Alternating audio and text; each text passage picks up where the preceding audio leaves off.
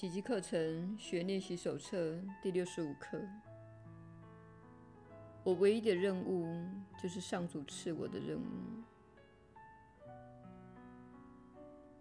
今天的观念重申了你对救恩的承诺，它同时提醒你，这是你唯一的任务。这两个观念显然是一个彻底承诺的必备条件。只要你还珍惜其他的人生目的，救恩就不可能成为你的唯一目的。全然接受救恩为你的唯一任务，包含了两种承诺：一是认清你的唯一任务就是得救；二是放弃你自行打造的其他目标。只有这样，你才能名副其实的跻身于人间救赎的行列。只有这样，你才可能真心说出：“我唯一的任务就是上主赐我的任务。”只有这样，你才可能获得心灵的平安。今天以及随后的几天，记得腾出十到十五分钟来做尝试的练习。他会帮你深入并接受这一观念的真实含义。今天的观念能够帮你挣脱自己心目中的困境。他会把你自行封锁的平安之门的钥匙放回你的手中。他答复了你这太初之时即在探索的一切问题。如果可能，试着把尝试练习安排在固定的时间，并且设法把这时间预先腾出来，然后尽量按照计划进行。这目的是为了让你在一天中能够为上主保留一段时间，正如你会为世间无谓追逐的琐碎目标而腾出时间一样。你的心灵需要这种长程的锻炼。如此，圣灵才能借此机会持续不断地与你分享他的目标。在尝试练习中，先温习一下今天的观念，然后闭起眼睛，向自己复诵一遍，留意一下自己心里所浮现的念头。开始时，不要只注意与今天观念相关的念头。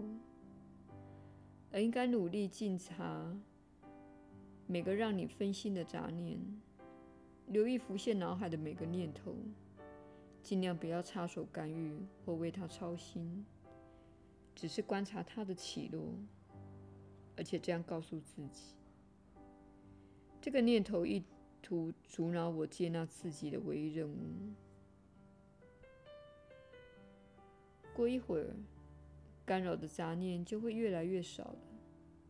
不妨再延长一两分钟，试着捕捉几个你以前不曾留意的杂念，但也不用绞尽脑汁或勉为其难。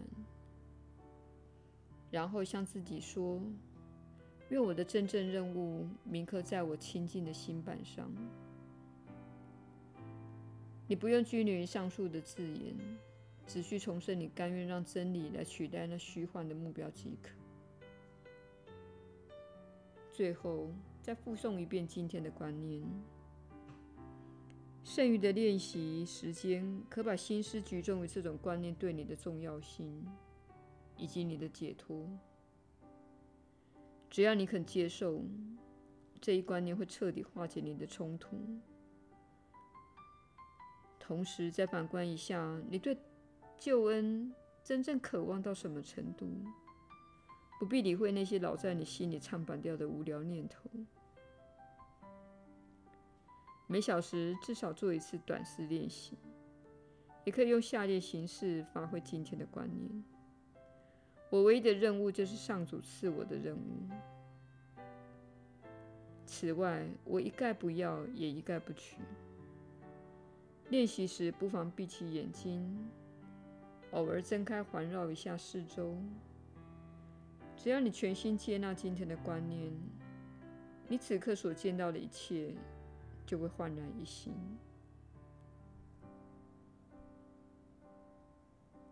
耶稣的引导。你确实是有福之人，我是你所知的耶稣。感谢大家今天加入这趟意识扩展的旅程，以跨越你无奈接受的狭隘观念。所谓的狭隘观念，就是像如果我减掉十五磅，让身体恰恰符合我所要的标准，一切都会来到我眼前这一类的观念。那是一种偶像，也就是你所崇拜之物，又如。我为了买那辆酷炫的车子，挣下所有的钱这类的观念。你认为没错，虽然一个月要支付五百美金，但这会让你很酷，每个人都会因此喜欢你，你就会相当的成功。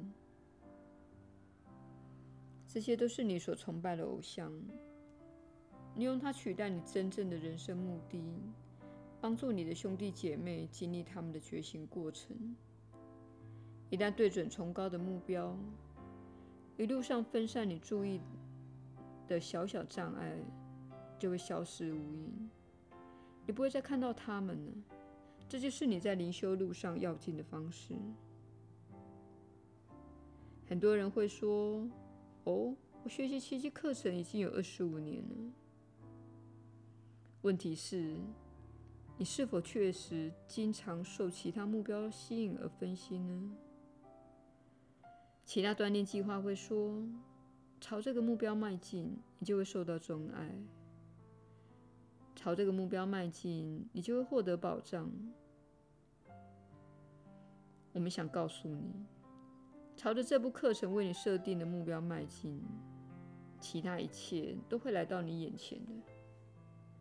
你所设定的眼界，就振动频率而言，是如此之高。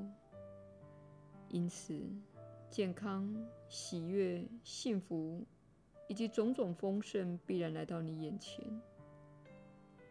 因为你活在上主的世界。你会活在那些开悟大师的世界，你会活在不受沉重物质主义限制的人所在的世界。因此，好好的练习，内心知道这是你进入自由的入场券。我是你所知的耶稣，我们明天再会。